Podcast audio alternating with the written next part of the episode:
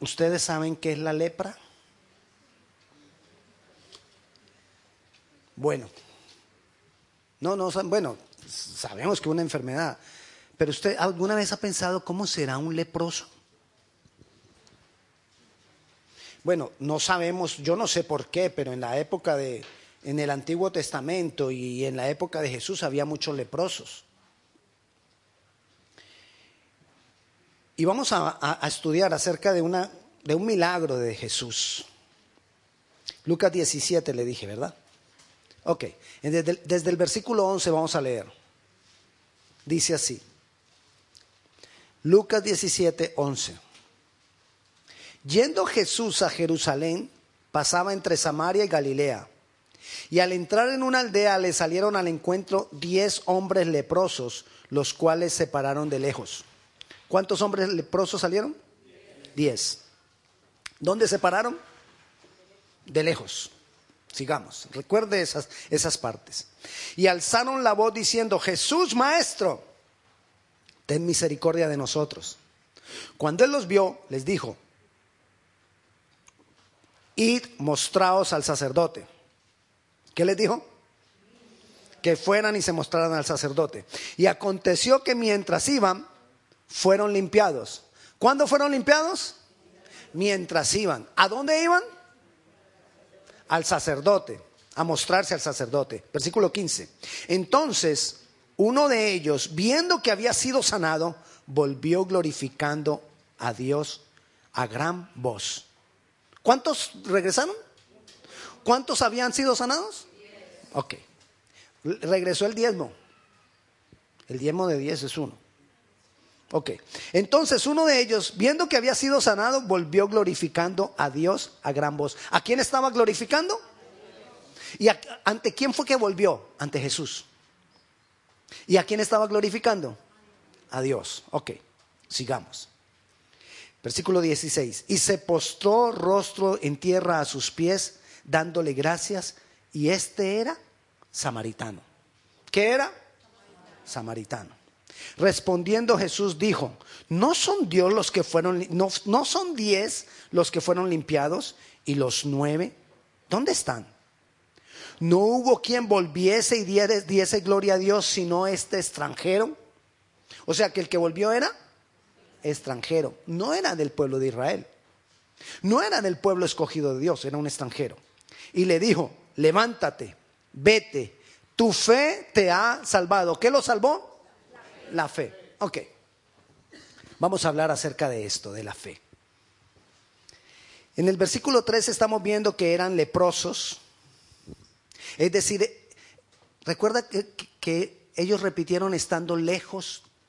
Tuvieron que gritar a Jesús estando lejos. Los leprosos en esa época no podían estar dentro de las aldeas, no podían estar dentro de los pueblos ni de las ciudades. Ellos tenían que estar separados. Ellos no se podían acercar a la gente que estuviera sana.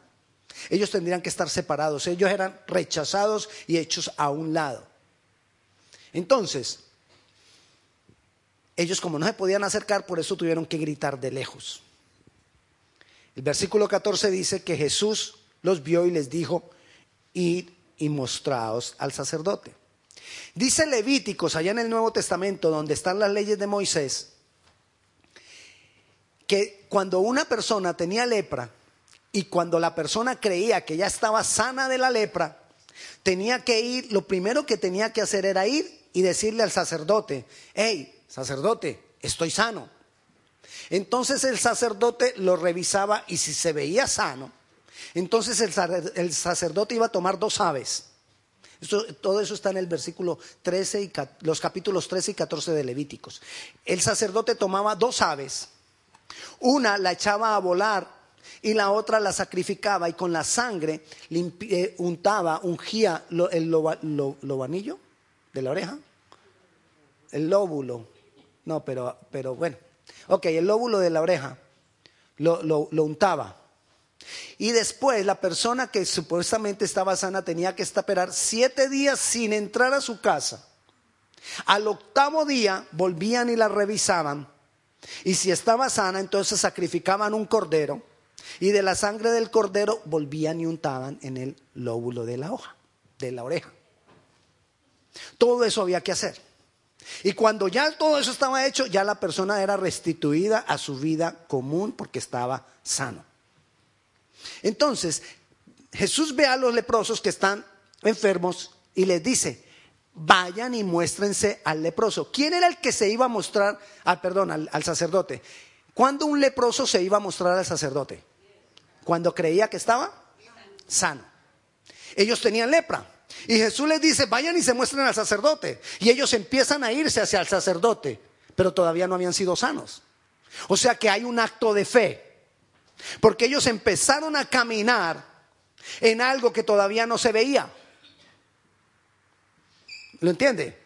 Ellos empezaron a caminar sabiendo que no veían la sanidad, pero creyendo que Jesús les había dicho que se fueran a mostrar al sacerdote, entonces ellos creyeron y se fueron. Uno tiene que actuar, la fe lo lleva a uno a actuar como si las cosas hubieran sido hechas, así tus ojos no las vean.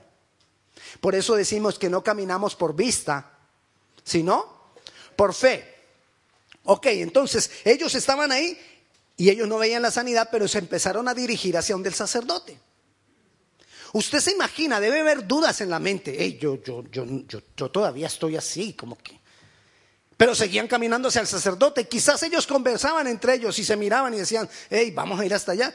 Pero seguían caminando hacia el sacerdote. Puede que haya dudas en tu mente. Pero si tú sigues actuando como si fuera hecho, vale. Es fe. Así estás luchando en tu mente. Le voy a dar un ejemplo de algo que me pasó a mí. Es algo sencillo, cotidiano, pero yo acostumbré a darle la gloria al Señor aún en esas cosas sencillas y cotidianas. Y considero muchos milagros que Dios me hace en el diario vivir y el diario caminar. Entonces, hace dos semanas yo llevé mis camisas a la lavandería, al cleaner. ¿Ok?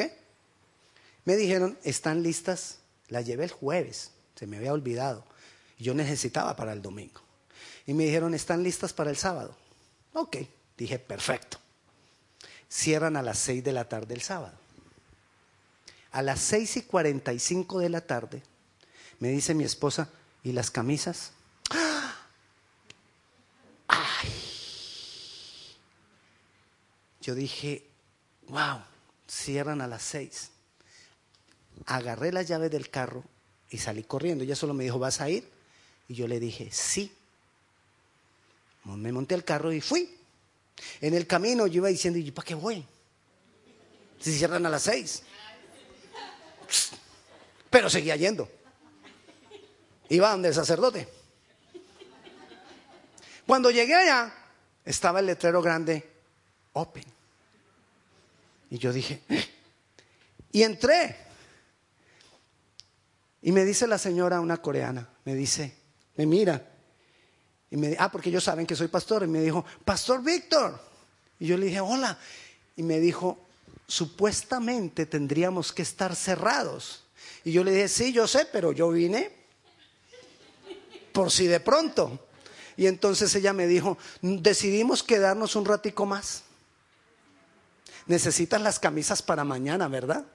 Yo le dije, sí, las necesito para mañana. Me entregó las camisas y me fui. Yo tuve dudas. Quizás si me hubiera puesto a, atender mis pensamientos no hubiera ido. Pero actué como si hubiera sido hecho. No importa las dudas. Porque a veces pensamos, ah, es que si tienes dudas no tienes fe. Posiblemente. Pero si tú actúas como si hubiera sido hecho, tú tienes fe. O por lo menos estás actuando como si la tuvieras. Y eso vale. Eso pasó con los leprosos. No solo pasó con las camisas del pastor.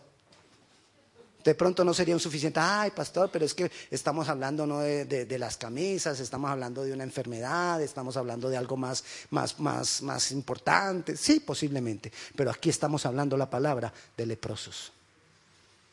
Ellos se fueron hacia allá. No importaba que de pronto entre ellos alguno estuviera diciendo, yo, yo no creo, yo no veo. Entonces dice, y versículo 14, y aconteció mientras iban, fueron limpiados. Mientras iban, fueron limpiados. Ok. ¿Cuántos fueron limpiados? Diez. ¿Qué tenían? Ya sabe usted que era todo lo que tenían que ir a hacer allá a que, a que eh, sacrificaran las dos, las dos aves, a que sacrificaran un ave, que la otra la soltaran, a estar siete días por ahí en la calle esperando a ver si, si estaban sanos, a que después sacrificaran un cordero y, cordero y le volvieran a untar la sangre. Ellos tenían que ir dispuestos a todo eso, pero iban para allá. Pero uno dijo, yo no voy a ir al sacerdote yo voy a ir a alguien más alto que el sacerdote. Yo me voy a devolver a darle gloria a Dios. Amén. Solo uno. Era extranjero. Era samaritano. Los samaritanos eran extranjeros. Los samaritanos no conocían bien todas las, las, cosas religiosas. Los samaritanos no les habían enseñado bien toda la palabra de Dios. Pero este no necesitaba de nada eso. Este, el extranjero, dijo, yo me devuelvo a glorificar a ese, que es Dios. ¿Qué le dijo Jesús cuando el samaritano se devolvió, se inclinó rostro a tierra y le adoró? ¿Qué le dijo Jesús? Tu fe te ha salvado. ¿Cuántos fueron sanados? Diez. Pero ¿cuántos fueron salvados? Uno. Oh. ¿Cuántos tuvieron fe? Diez.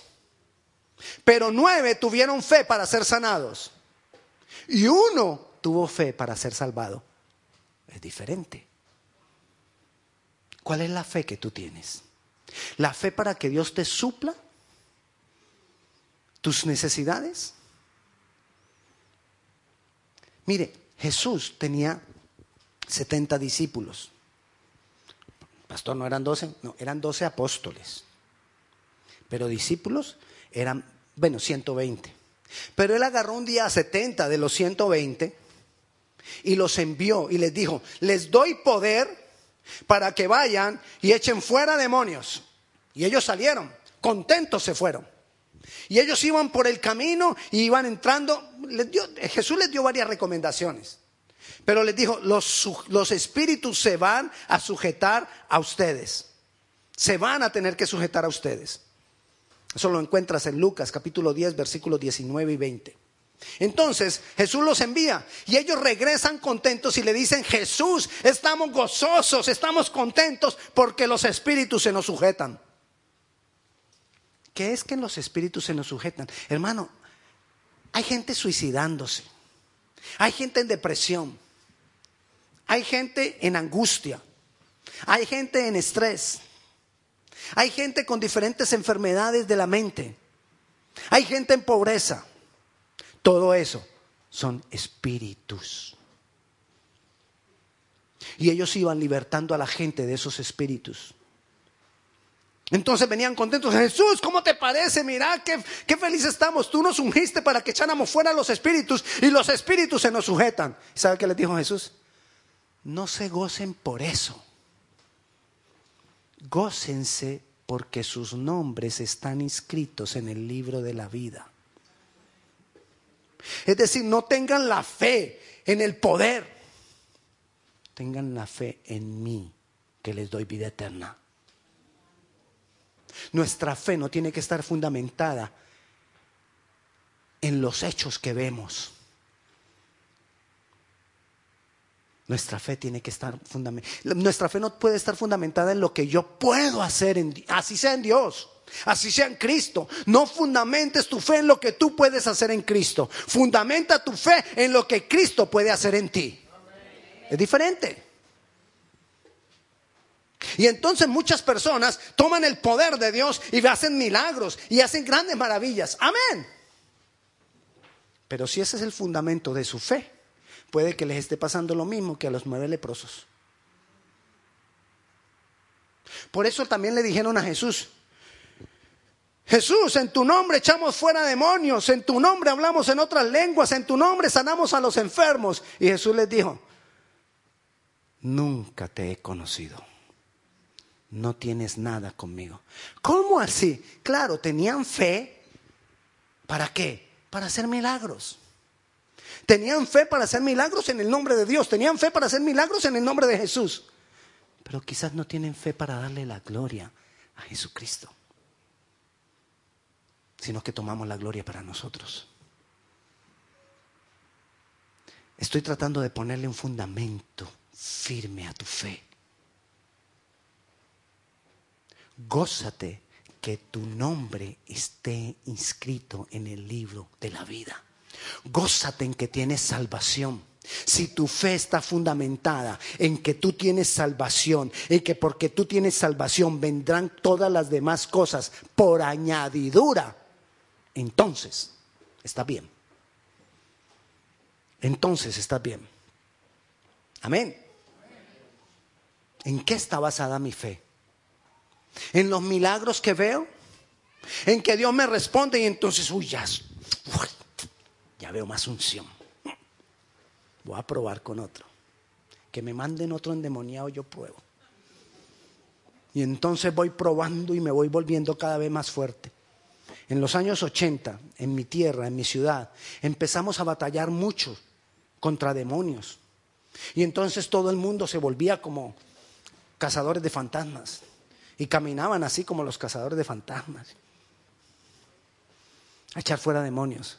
Pero si eso no está fundamentada en mi salvación, de nada sirve. De nada sirve. Debe, el fundamento de nosotros debe ser Jesús y que Él es Dios. Cuando el hombre se devolvió, ese uno que se devolvió, se postró ante Jesús. Mire, allá en esa época ellos solo se postraban ante quien consideraban Dios. Es más, a Pablo, algunos quisieron, cuando Pablo hacía sanidades y todo eso, quisieron postrarse ante él y Pablo les decía, no, no, no, no, no se arrodillen, no ante mí, porque yo no soy Dios. Es más, alguno por ahí tuvo, una, presencia de un ángel y se quiso arrodillar ante el ángel y el ángel le dijo, no, no, no, no, un ángel le dijo, no, no te arrodilles delante de mí, que los dos somos consiervos, servimos al mismo Dios, no te arrodilles, yo no soy Dios. Pero este vino y se arrodilló ante Jesús. Y si se arrodilló ante Jesús estaba diciendo, Jesús es Dios. Ese debe ser el fundamento de mi fe. Yo estoy con Jesús y Jesús es Dios. Nuestra fe está siendo atacada. ¿De qué manera? Te quieren dañar el pensamiento de que Jesús es Dios. No, Jesús es un profeta. Sí, Jesús, Jesús fue alguien que, que, pasó de una etapa a otra y de otra etapa a otra y de esa etapa a otra hasta que llegó a un nivel muy alto y estuvo, mientras era joven, estuvo en el oriente aprendiendo las cosas del oriente, de los chinos, de los japoneses, de los de yo no sé qué, y entonces él llegó a unos niveles mayores y entonces por eso es que pudo hacer todo lo que hizo. Pero es un hombre, no. Bueno, es un profeta, no. Bueno, es un gran maestro, no. Jesús es Dios. Y toda lengua que confiese que Jesús es Dios será salvo. Si la persona no confiesa que Jesús es Dios, no es salva. Entendámoslo. Puede haber mucha gente en las iglesias Puede haber mucha gente esperando sacrificar un cordero y que le acaricien la, oreja con la sangre del cordero. Religión. Puede haber mucha religión. Puede haber mucha gente haciendo cosas en los templos. Puede haber mucha gente reunida los sábados, los domingos, el día que sea, en el nombre de Jesús. Pero si no están continuamente considerando su fe fundamentada en que Jesús es Dios, no vale. No vale. Por eso nosotros cada momento tenemos que recordar y gozarnos. Mi nombre está inscrito en el libro de la vida. Nos están atacando la fe. ¿Y sabe cómo nos están atacando la fe? Nos están diciendo que no hay infierno. Oiga, aún en el pueblo de Dios nos están diciendo que no hay infierno. Creyentes dicen no hay infierno. si no hay infierno, ¿de qué me gozo de que mi, de que mi nombre esté inscrito en el libro de la vida? No, es que el día que te mueras te moriste y ya, San, se acabó. Entonces vivo esta vida como sea. ¿Qué importa? Nos están dañando la fe. Apocalipsis, capítulo 10, capítulo 20, versículo 10, dice que la bestia, el falso profeta y el anticristo serán echados al lago de azufre, atormentados de día y de noche por toda la eternidad. ¿Qué es eso? Póngamele un nombre a eso.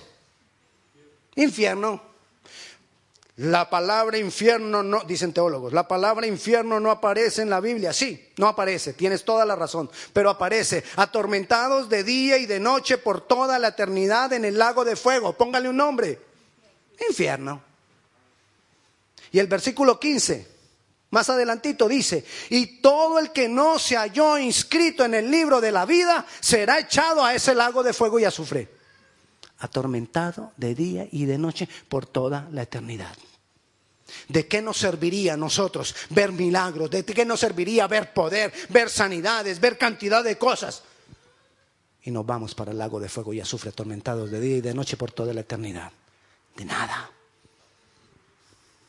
Pero si tú cada vez le das gracias a Dios porque yo conocí al Señor, porque yo le recibí, porque yo he creído en Él, porque para mí Jesús es Dios y mi nombre está inscrito en el libro de la vida y sobre eso fundamentas tu fe, sobre eso fundamentas tu sanidad, sobre ese hecho de Jesús en la cruz, fundamentas la provisión de, tus, de todas tus necesidades, la, el obrar de Dios sobre todas tus necesidades, eso perdura.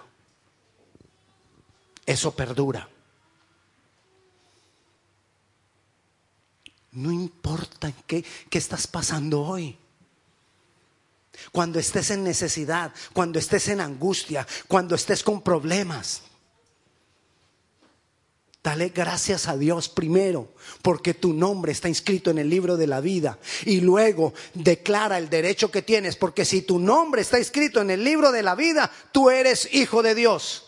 Y si tú eres hijo de Dios, tú tienes el derecho de que el poder de Dios se manifieste en tu vida.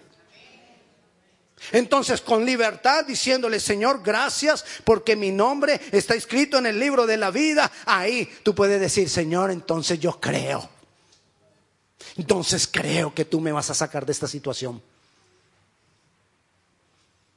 Mira, es la mayor garantía sobre la angustia. A veces estamos angustiados. Imagínense la situación, estamos angustiados por algo que falta, por algo que pasó, por, por, por qué sé yo, de pronto alguna cosa grande que estás viviendo y estás angustiado por eso. Y que tú te levantes y le digas, Señor, a pesar de eso me gozo, porque mi nombre está inscrito en el libro de la vida. ¿Tú qué crees que va a empezar a pasar con eso que tú estabas, esa angustia que tú estabas sintiendo? Se va a empezar a ir. Porque estás confiado en el Dios poderoso que se hizo carne.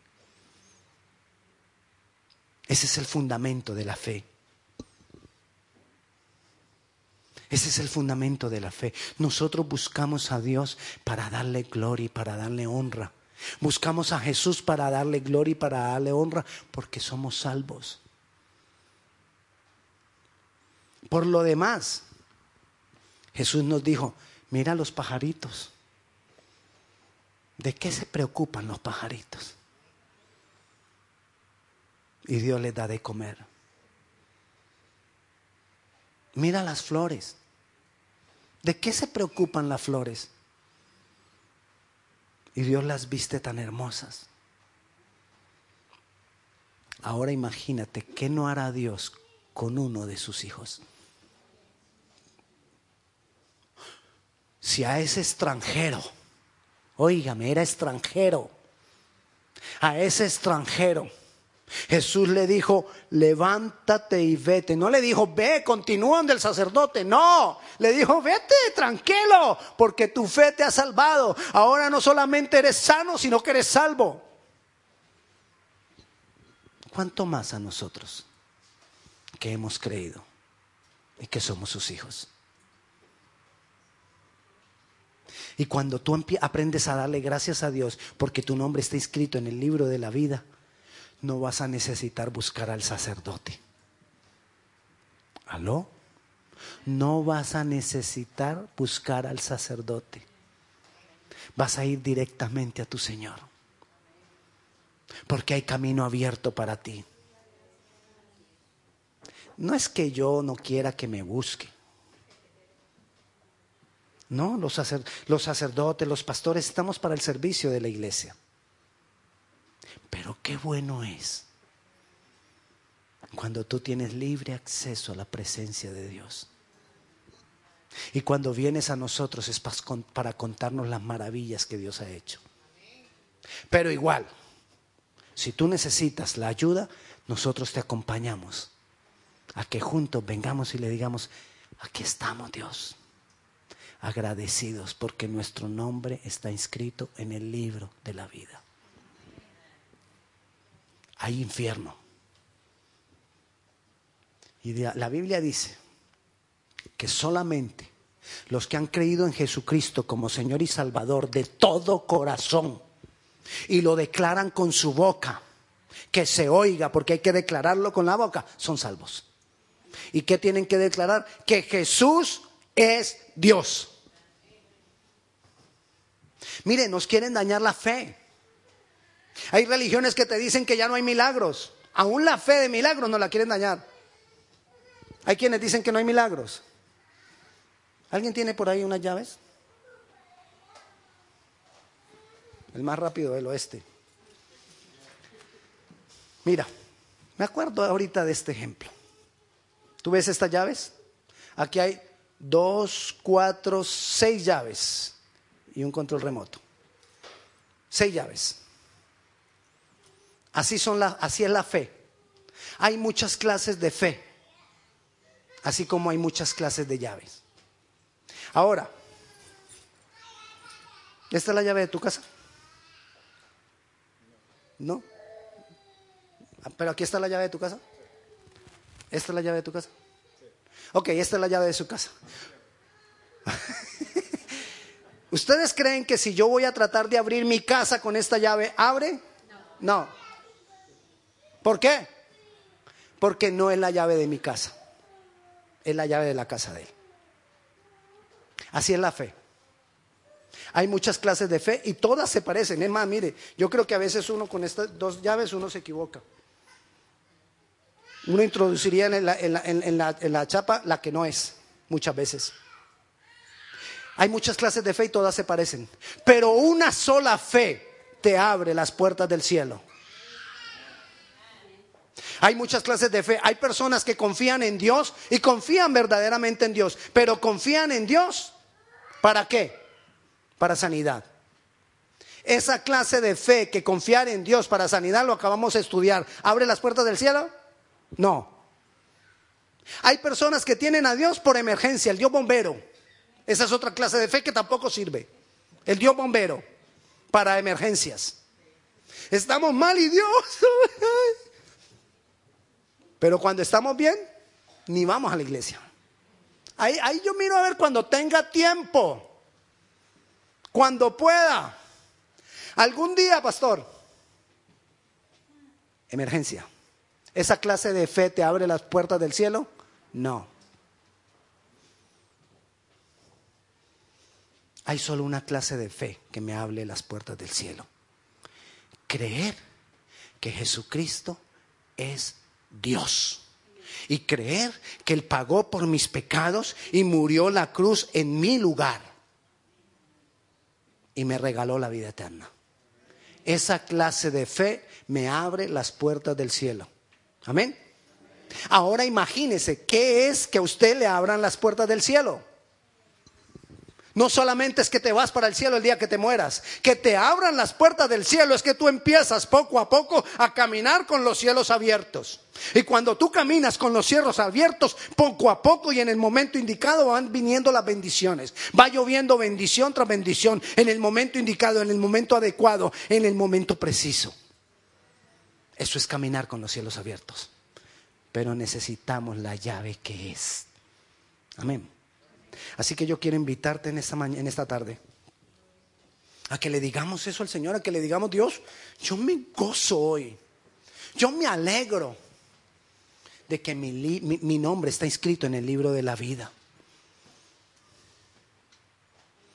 ¿Por qué es necesario que tu nombre esté inscrito en el libro de la vida?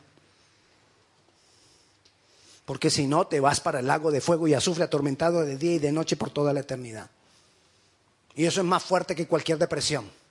Eso es más fuerte que cualquier enfermedad. Eso es más fuerte que cualquier dolor.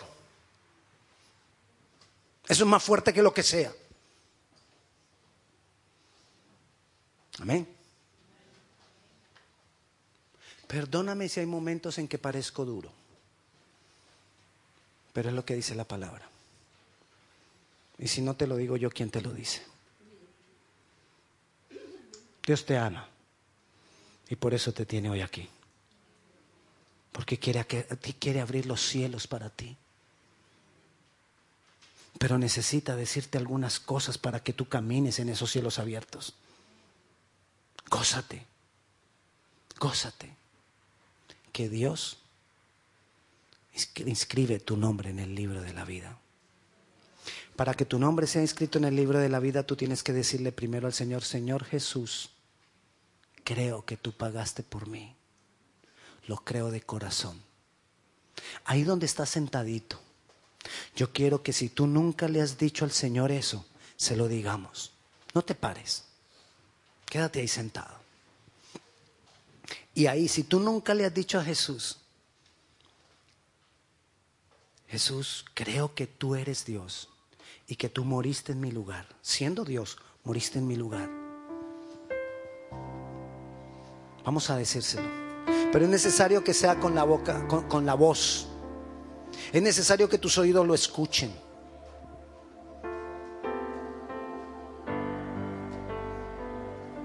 Así que vamos a decirle juntos.